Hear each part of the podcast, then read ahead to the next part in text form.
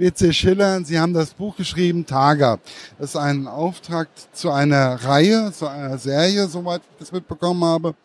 Wie kam man eigentlich auf die Idee der Person Tager? Wer von Ihnen beiden war, hat die, hat die verbrochen? Diejenige, die gerne ermordet oder derjenige, der, weiß ich nicht.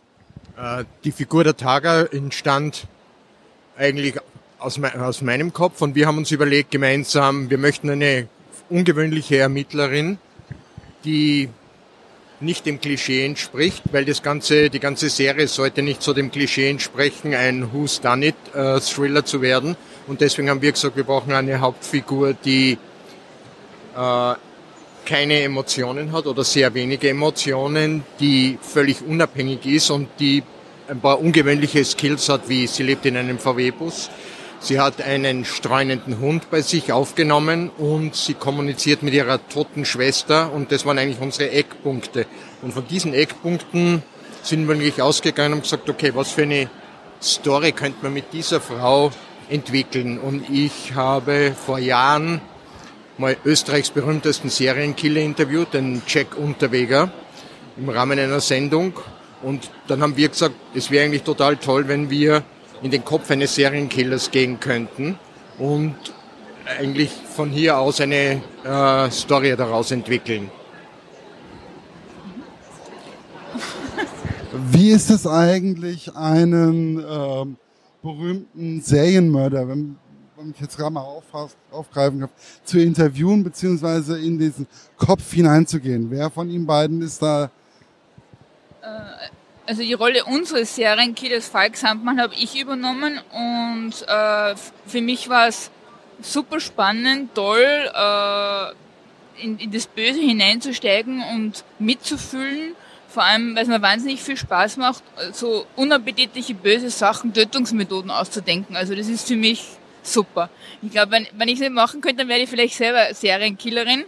Also es ist wirklich Kick und äh, bei, bei dem Interview, nur so die Christian auch geführt hat mit Jack Unterweger, eben mit dem Serienkiller, hat man ja sehr klar gesehen, dass diese Menschen, die haben keine Empathie, die sind gefühlslos, die sind wahnsinnig von sich eingenommen, die sind hochintelligent. Und unser Serienkiller ist genauso. Also ich, ich konnte ihm fast nicht widerstehen beim Schreiben.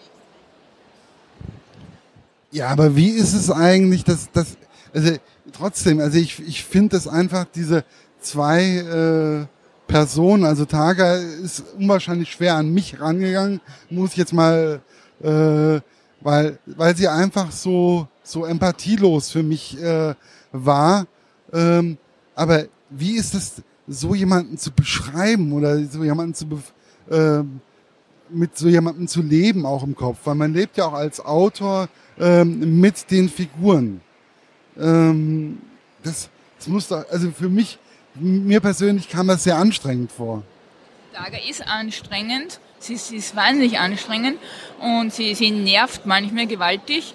Und äh, auf der anderen Seite finde ich sie so spannend, weil sie hochintelligent ist und dann, und dann auf einmal stellt sie wieder Fragen wie ein ganz kleines Kind. Also so Sie kommt runter und, und wie zum Beispiel am Anfang von dem Buch mit der Kröte oder mit dem Regenwurm, dass sie von sich aus einfach sagt, warum hast du Angst, warum findest du einen Regenwurm eklig? Das ist doch eigentlich ganz was Tolles. Und diese Dualität haben wir eigentlich spannend gefunden. Auf der einen Seite doch dieses, wie Sie sagen, gefühlslose, emotionslose und auf dem anderen aber wieder dieses eigentlich wie ein kleines Kind sein, so durch die Welt gehen und, und, und die Dinge des Lebens, auch die Natur schön zu empfinden.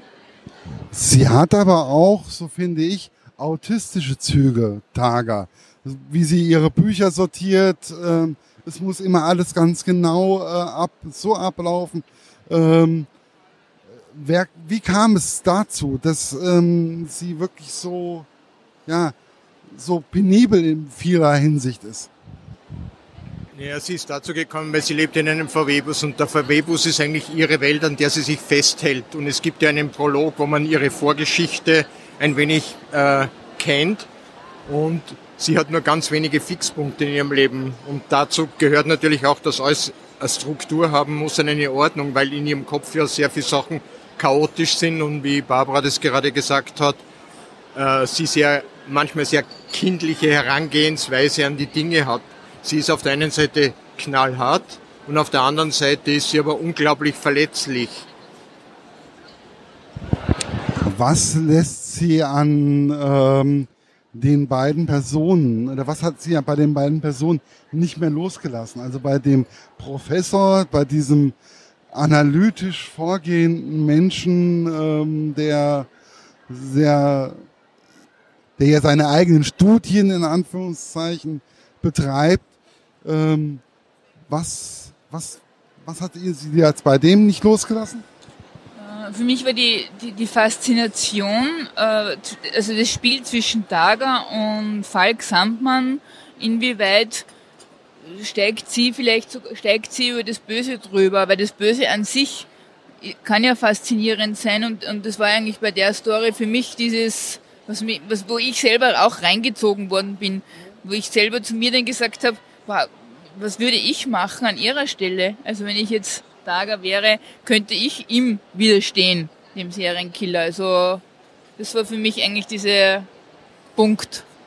Ja, aber es ist ja ein Aufeinandertreffen von zwei charismatischen Personen, die ganz unterschiedlich sind. Und das war natürlich auch das Faszinierende. Ziehen sie sich an? Wie ist die Interaktion zwischen den beiden? Funkt da zum Beispiel in Anführungsstrichen, kommen da emotionelle Komponenten auch auf, wo Tage jetzt das Töten gar nicht mehr so schlimm findet oder umgekehrt Sandmann sie mit seinem Charisma dazu verleiten kann, dass sie vielleicht doch einen Mord begeht. Ja, also ich fand, ähm, Sandmann war schon sehr, eine sehr charismatische Persönlichkeit, eine sehr einnehmende Persönlichkeit. Wobei ich ähm, es schon ziemlich krass fand, die Idee der letzten Worte. Also wie, wie kommt man auf die Idee, ich nehme mir, ich nehme von demjenigen, den ich da umbringe, die letzten Worte auf? Das hat uns, ich finde das einfach ein Kick. Ich finde das eine ich finde das eine coole, geile Geschichte. Also ich finde das ziemlich schräg und, und, und, und arg und schlimm und das hat uns fasziniert. Also, das, also die, die Vorstellung, dass jemand eben in seinem Keller sitzt und, und, und, und für ihn der, der größte Adrenalin-Kick ist, wenn jemand seinen letzten Satz sagt. Also im Gegensatz zu, wenn es jemand wen umbringt oder ein Messer reinsticht. Und ja. Ich habe mir auch gedacht, es hat eine leicht philosophische Komponente auch so in dieser ganzen Brutalität, wie das auch beschrieben ist, weil ihn das ja interessiert. Sieht man da in das Jenseits oder hat man da Vergangenheit, Zukunft, wie er das auch sagt. Also da haben wir gesagt, da kann man so ein bisschen eine philosophische Komponente in Anführungsstrichen einziehen. Wobei besonders krank fand ich eigentlich, dass er diese Worte ja aufgezeichnet hat und dann auch noch im Forum mehr oder weniger online gestellt hat. Äh, das, ich so, boah, aber irgendwie kann, konnte ich mir es auch richtig vorstellen, dass, äh, dass es solche Menschen gibt. Und ähm, wobei ich mir dann auch wieder die Frage stelle, was bewegt einen als Autor, so etwas dann auch niederzuschreiben? Naja, was bewegt uns, es niederzuschreiben? Es, hat natürlich auch damit, damit zu tun, dass wir einfach sagen, wir wollten was Neues entwickeln und einfach den Thrill äh, auf zwei Personen konzentrieren, die ungewöhnliche Sachen machen. Und Sandmann, die Tötungsmethoden haben ja für ihn als einen übergeordneten Effekt. Also er tötet nicht um des Tötens willen, sondern er tötet ja, damit er eine Erkenntnis bekommt. Und diese Erkenntnis möchte er eben mit Jüngern teilen. Und es kommt ja am Anfang in dem Buch auch mal vor, hat er Jünger oder hat er Assistenten und so weiter. Und es gibt natürlich äh, Anzeichen, dass er so eine Gefolgschaft hat, die halt davon fasziniert ist. Und das fasziniert ihn wiederum, dass er Anhänger hat, die die gleichen Interessen teilen wie er. Wobei ich finde, Tager hat aber auch ähm, in ihrem Vorgesetzten einen Freund. Oder sehe ich das, äh, sehe ich das falsch? Also ich fand schon, die sind beide sehr eng befreundet. Auf, ein, auf Tagas eigene verschrobene Art und Weise. Richtig, auf Tagas eigene Verstehen. Also Freund würde ich, würde ich unter Anführungszeichen stellen. Ich glaube, dass Volker Lund halt immer ein Auge auf sie wirft und einen schützenden Mantel hat. Und Daga liegt ihm sehr am Herzen. Also Daga ist für ihn wichtig und, und ich glaube, die beiden können auch nicht untereinander. Daga braucht Lund und Lund braucht Daga. Und ähm, für Taga ist auch ihr Hund sehr wichtig.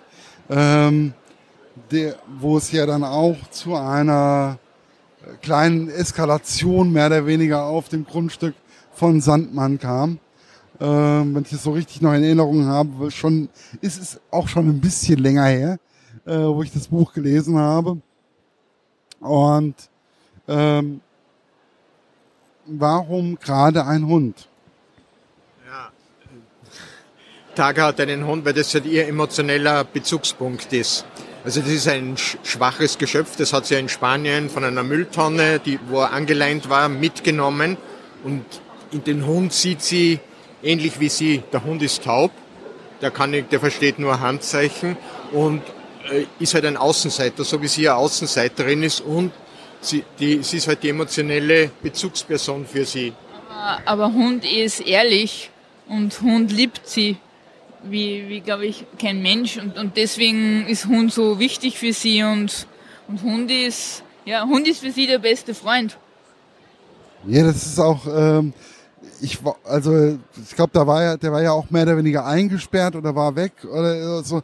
Das, das, da ist sie ja mehr oder weniger, sie ist, da habe ich gedacht, jetzt eskaliert's komplett und jetzt, ähm, ich hatte so das Gefühl, sie war kurz davor, einen Mord zu begehen und zwar äh, wegen Hund und zwar aber nicht äh, eine andere Person, sondern eigentlich äh, denjenigen, äh, bei dem sie momentan mehr oder weniger die ganze Zeit war. Stimmt, ja. Also ich glaube, sie würde, Daga würde für Hund töten. Absolut, also das, weil das war wichtiger wie alles andere in ihrem Wagen ähm, und dann wurde sie ja auch mehr oder weniger auch paranoid so teilweise. Sie wollte und immer mehr schützen. Naja, sie hat auf der einen Seite natürlich so mal ihr, ihr, ihr schützendes Heim, also der Bus war ja für sie nicht erreichbar und zusätzlich nur so erschwerend war natürlich, dass die einzige Bezugsperson, also in Anführungsstrichen Hund, äh, in dem Bus gewesen ist und sie nicht dazu konnte. Also da ist es natürlich so eskaliert, dass sie nur mit größter Mühe sich halt zurückhalten konnte. Und ich glaube, der Mord, den Tager begangen hätte, der wäre richtig brutal gewesen. Da hätten sie sich, glaube ich, richtig auslassen können. Ja, das stimmt. Also, das war so, das war das, was ich so gefühlt oder was ich so auch an Gedankengängen in dem Moment hatte. Wie ist es eigentlich, ähm, was hm, schwebt Ihnen bei Tager jetzt als nächstes vor? Gibt es schon neue, neue Projekte bei ihr oder ist sie schon bei Ihnen wieder eingezogen oder schon wieder ausgezogen? Sie, ist gerade sehr heftig schon unterwegs. Wir, wir arbeiten gerade sehr intensiv schon an Taga 2 und äh, ja, diesmal hat sie mit einer Serienkillerin zu tun, also Frauenebene, mit einer Künstlerin, sehr. Und naja, ganz, ganz eine andere Art wieder von Bösartigkeit. Frauen können schon bösartig sein. Glauben Sie? Weiß ich, weiß ich. Was ist hier? Wie ist eigentlich, ähm, haben Sie einen Plan irgendwo, wo es dann mit Taga, wie ist wie oft es noch mit ihr weitergehen soll oder ähm, lassen sie sich einfach treiben? Also, wir haben ja schon einige Serien geschrieben oder schreiben und, und ich muss sagen, es ist, es ist ganz interessant. Bei Daga ist es so, dass wir, dass wir eigentlich immer den Anfang wissen, also den Prolog, und wir wissen das Ende. Wir wissen eigentlich, das haben wir so nie gehabt, wir wissen den letzten Satz. Also für Daga 2. Und wir wissen auch schon, glaube ich, wie, wie das Ende überhaupt von der Daga-Serie, wissen wir. Egal, ob sie jetzt acht Bücher hat oder fünf oder zwanzig, wir wissen das Ende. Alles andere dazwischen ist offen und flexibel. Das ist sehr spannend. Das stelle ich mir sowieso also auch äh, spannend vor oder auch, äh, aber auch schwierig ähm, mit so einer Serie einfach auch zu hantieren oder zu leben. Ähm, viele Autoren leben ja auch mit ihren Personen oder mit ihren Hauptpersonen eine gewisse Zeit oder ähm, häufiger im Jahr. Wie ist es, ist es bei Ihnen auch oder teilt sich, teilt sich das da auch? Lebt er mehr mit Tager wie Sie oder?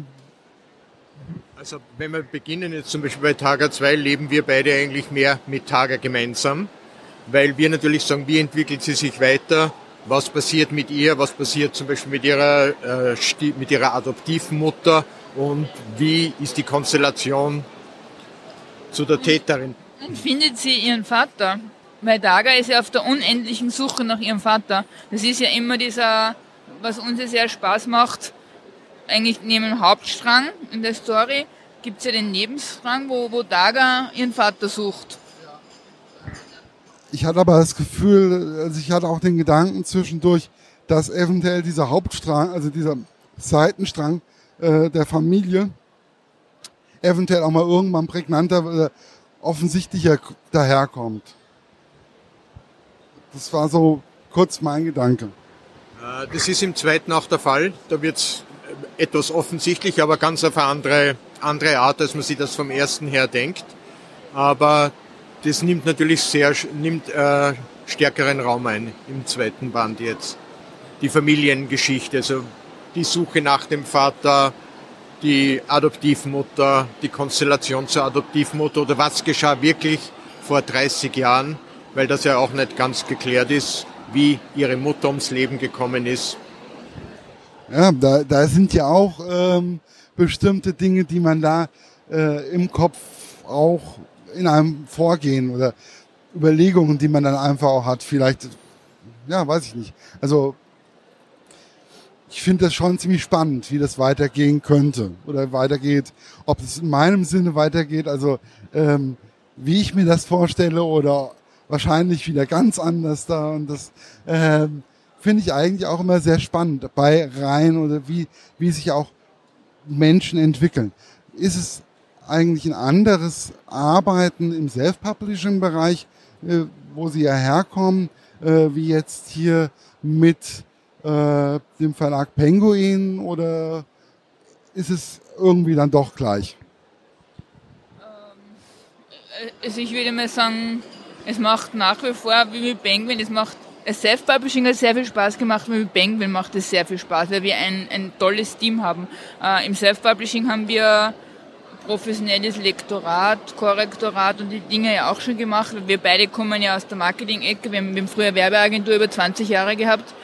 Ähm, dem Verlag hat man natürlich dann ganz andere Möglichkeiten auch und man hat, man hat ein tolles Team, also einen riesigen Apparat. Und man kommt natürlich in den Buchhandel, mit dem man als Self-Publisher nicht kommt.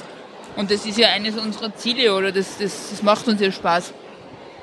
Wie ist es eigentlich, wenn man das Gefühl hat, auf einmal das erste Mal hat man dann, geht man in eine Buchhandlung rein, egal wie groß sie sein mag, und auf einmal sieht man sein eigenes Buch. Das muss doch auch ein äh, tolles Gefühl sein, oder? Ja, natürlich ist das ein erhebendes Gefühl und das macht uns auch jedes Mal und das motiviert uns natürlich auch äh, weiter zu schreiben und noch mehr Bücher für einen Buchhandel zu machen, weil es natürlich ein tolles Gefühl ist, wenn du reingehst, siehst dein eigenes Buch. Oder wir bekommen ja sehr oft von Bekannten Facebook-Postings, hallo, ich habe euer Buch gesehen in der Schweiz oder ich habe euer Buch gesehen am Flughafen in Palma beispielsweise. Also das ist natürlich super. Ja, ja, natürlich. Also ich stelle mir das einfach ähm, als ein ganz, ganz tolles Gefühl vor. Ähm, es ist aber auch für mich, also das ist ja auch ähm, für Sie ist es ein Traum gewesen, ein Buch im Buchhandel zu sehen. Mein Traum war es mal irgendwann Autoren zu interviewen und äh, es ist einfach ein äh, ich glaube, man sollte an seine Träume ein bisschen glauben. Und ich glaube auch, äh, Taga sollte es erlaubt sein, auch zu träumen, früher oder später, finde ich. Oder dass sie, weil nur wer träumt, kann auch irgendwo Ziele erreichen. Und ich habe momentan das Gefühl, Taga hat noch nicht so ihr richtiges Ziel, weil sie noch nicht weiß, wo sie hingehört. Nein, wo sie hingehört, das stimmt, das hat sie noch nicht. Also sie hat ein Ziel, aber das Ziel ist natürlich jetzt nicht das positive Ziel, sondern ihr Ziel ist dass sie ihren Vater ausfindig macht, um ihn dann zur Rechenschaft zu ziehen.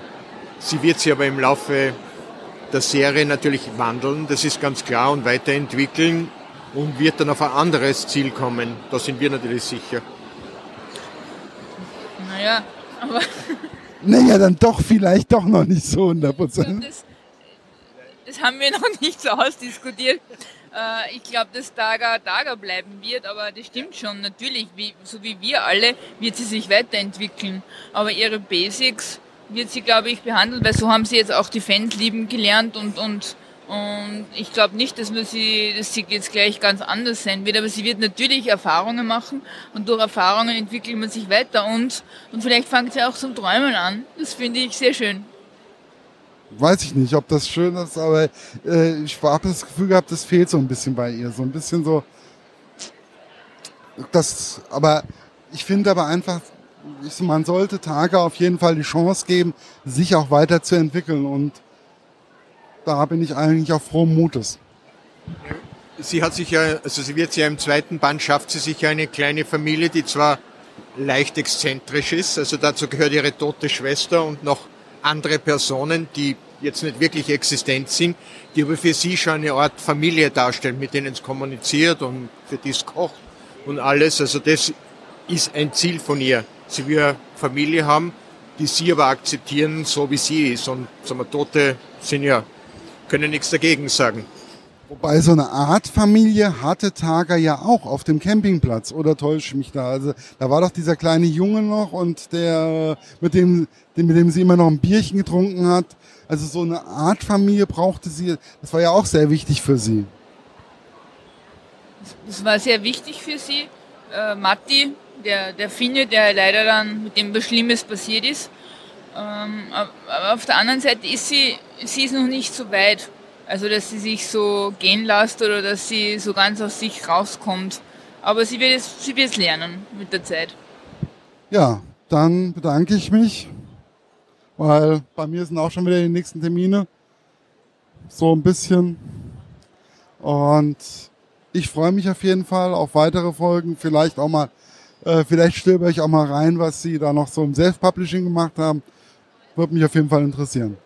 Bis dann und wir bleiben in Kontakt. Danke, vielen Dank.